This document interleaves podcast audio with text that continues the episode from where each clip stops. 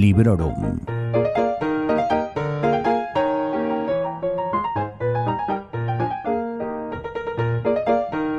Bienvenidos y bienvenidas a otra reseña sin spoilers en Librorum Podcast.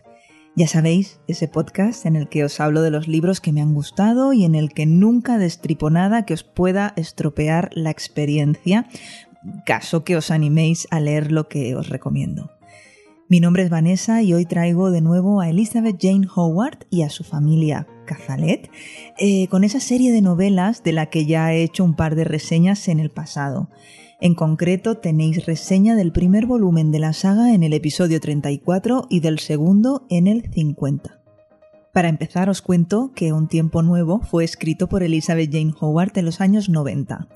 Mi edición es de ciruela, consta de 560 páginas y de su traducción al español se ocupó Celia Montolío.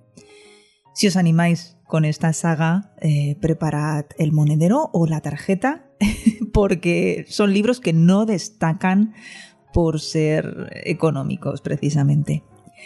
La lectura de esta novela forma parte de mis propósitos para 2021, además de contentar a mi parte más completista.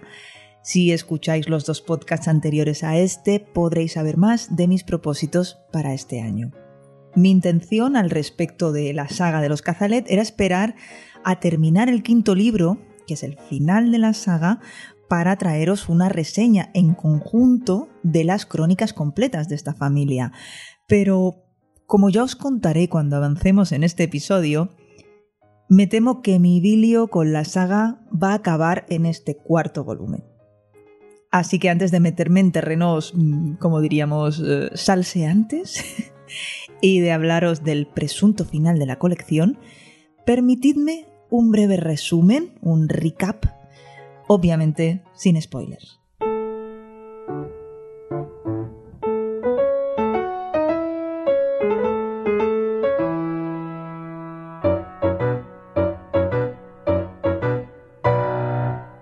Los cuatro primeros libros de las crónicas de los Cazalet recorren en total unos diez años de historia de, de, Inglaterra en particular y de toda Europa y parte del mundo en general y de rebote. Estamos hablando de un periodo que comprende entre 1937 y 1947, año arriba, año abajo.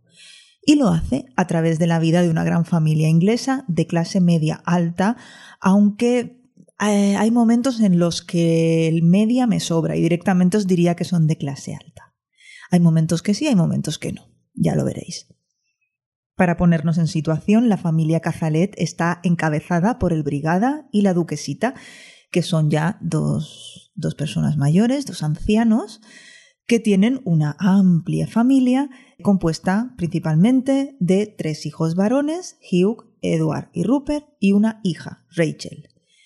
Los tres hombres están casados y tienen a su vez un montón de hijos. Y Rachel no. Rachel, bueno, pues es esa típica hija soltera, mm, por el momento, que está a cargo de sus padres y que no tiene hijos que sepamos. Además, el Brigada tiene una empresa grande, una, una maderera, una empresa familiar, en la que los tres hijos trabajan mm, a intervalos, siempre y cuando las guerras se lo permiten, claro está. Porque estamos hablando de hombres que ya lucharon en la Primera Guerra Mundial y que ahora tienen que enfrentarse de nuevo a los horrores de la segunda, ya sea en una posición o en otra. Las voces principales que narran la historia, el punto de vista predominante es el de tres jóvenes, las hijas mayores de cada uno de los tres hijos que os comentaba, es decir, la hija de Edward, que es Louise, la hija de Hugh, que es Polly, y la hija de Rupert, Clary y a través del crecimiento de sus personajes vamos teniendo una idea de cómo vive esta numerosísima familia y de cómo transcurren los años previos, los posteriores y los centrales de la Segunda Guerra Mundial. No son las únicas voces ni los miembros de la familia son los únicos personajes que encontramos en las novelas. También tenemos al servicio, los amigos, la familia política y con el tiempo entrarán en juego pues novios, maridos, nietos, sobrinos y todos ellos ampliarán este enorme reparto coral. pero es una de esas obras con las que, gracias al oficio de su autora, no te pierdes.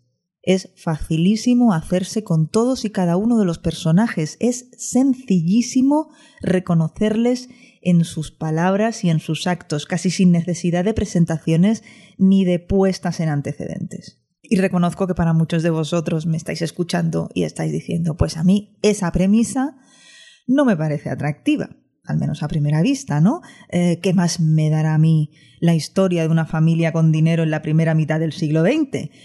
Pues dejadme que os diga que creo que sí que os puede interesar, que creo que os puede gustar mucho. Yo os la recomiendo de todo corazón porque esconde mucho más de lo que parece a simple vista y además está escrita mm, también con una maestría abrumadora y con un estilazo, vamos, fabuloso. Pero antes de entrar en estas cuestiones más de forma, quiero hablaros un poquito de esta cuarta novela en concreto que os recuerdo que se titula Un tiempo nuevo.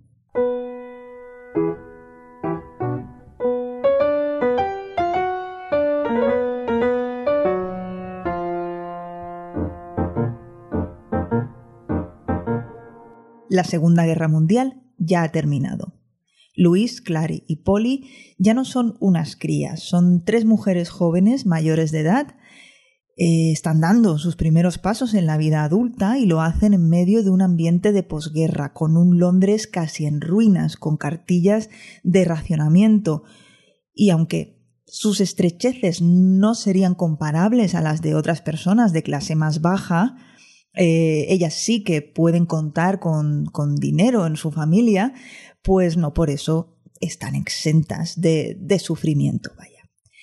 En el libro Además, se nos habla de la situación política del momento en Inglaterra, eh, de las elecciones que dieron la victoria al Partido Laborista en detrimento de Churchill y, en fin, todo eso que podéis ver en la primera temporada de The Crown. Pero un tiempo nuevo eh, nos está enseñando precisamente eso, el tiempo nuevo que viene después de, esa segunda guerra mundial que tanto eh, dañó a Europa y en especial a Inglaterra.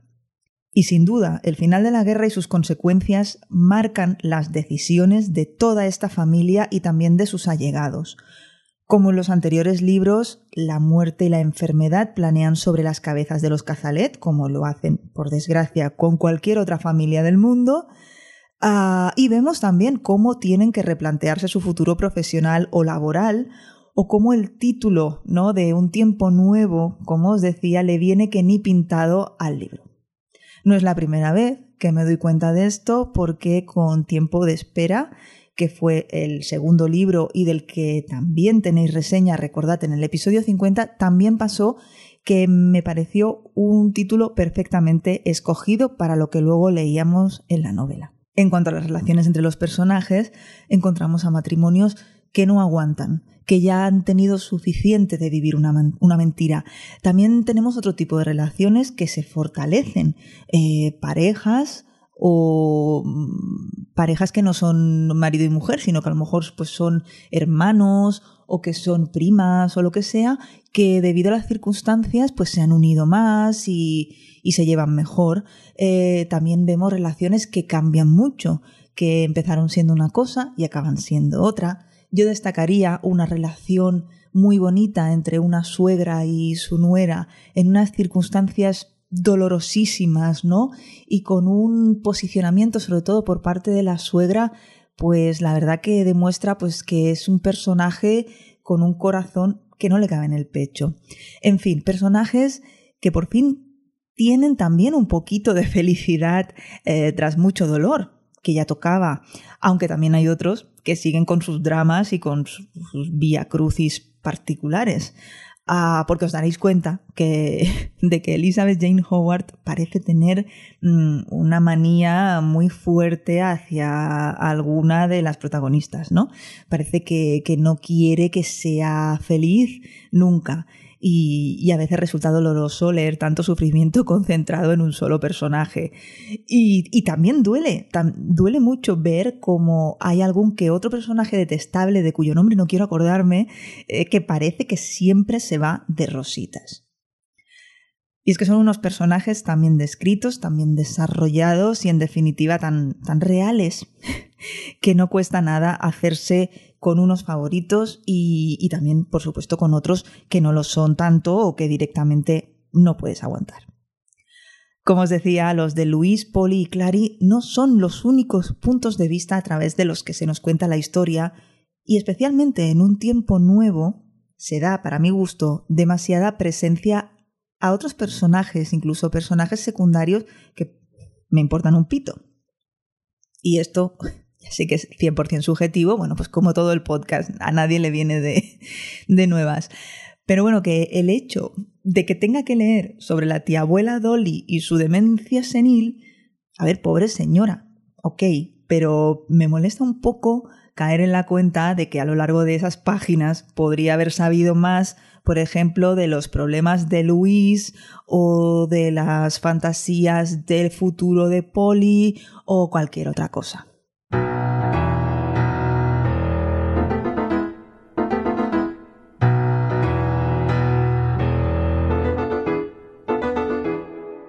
Entrando en el terreno de la forma, estilísticamente la autora es de sobresaliente. Sus descripciones al detalle de todos los ambientes, los atuendos, los olores, las expresiones faciales, los gestos, nunca se hacen pesadas, siempre aportan mogollón de información y consiguen que te sumerjas en la historia de una manera increíble. Leer sobre la familia Cazalet es fácil, pero no es simple.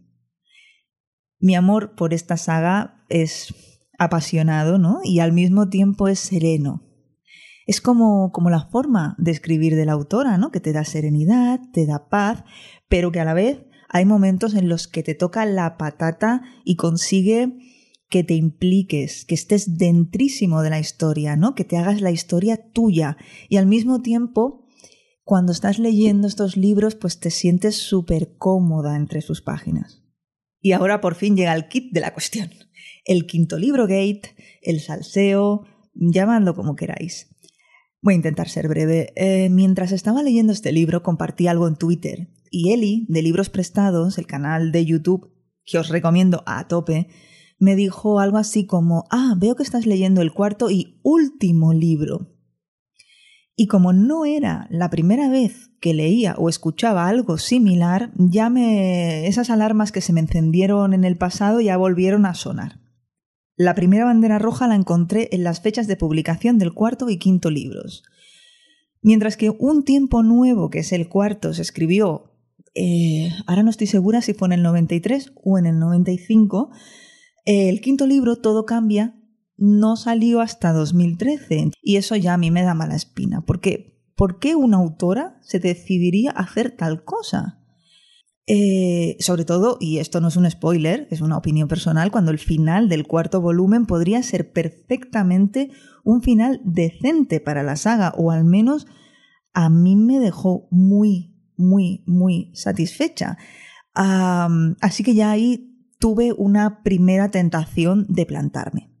Pero es que después, con los comentarios de él y, un poquito de investigación a posteriori, he sabido que si continuase con estos libros, es decir, si leyese el quinto, la decepción sería mayúscula.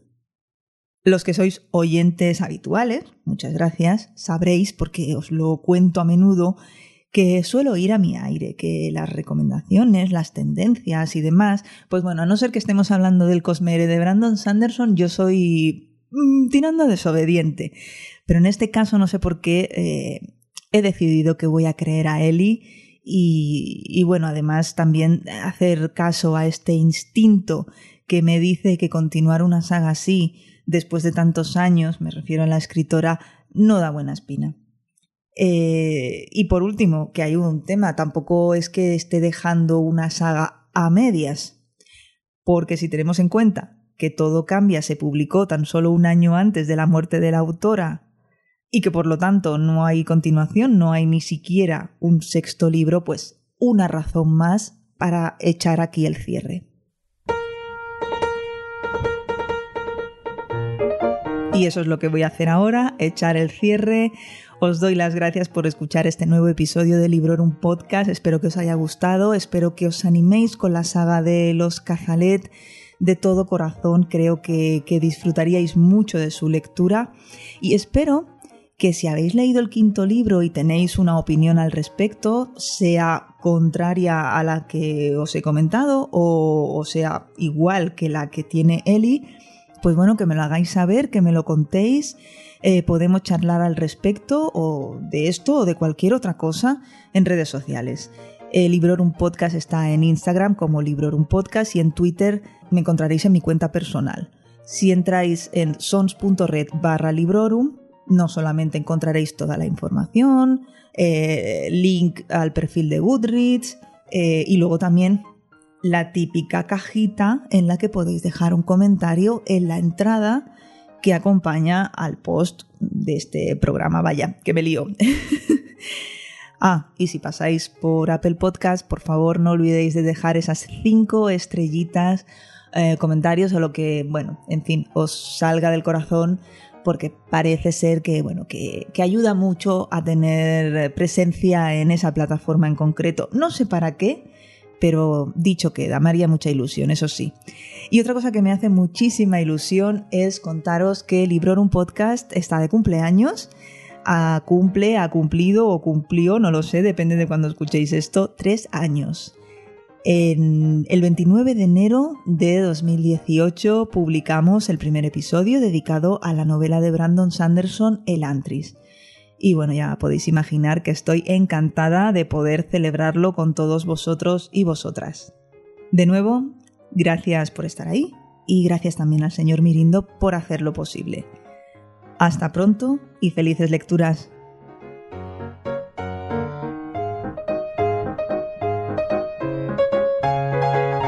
Acabas de escuchar Librorum, un podcast alojado en Sons, red de podcasts. Encuentra mucha más información de este episodio en nuestra página web, sons.red barra Librorum. Y descubre muchos más podcasts en sons.red.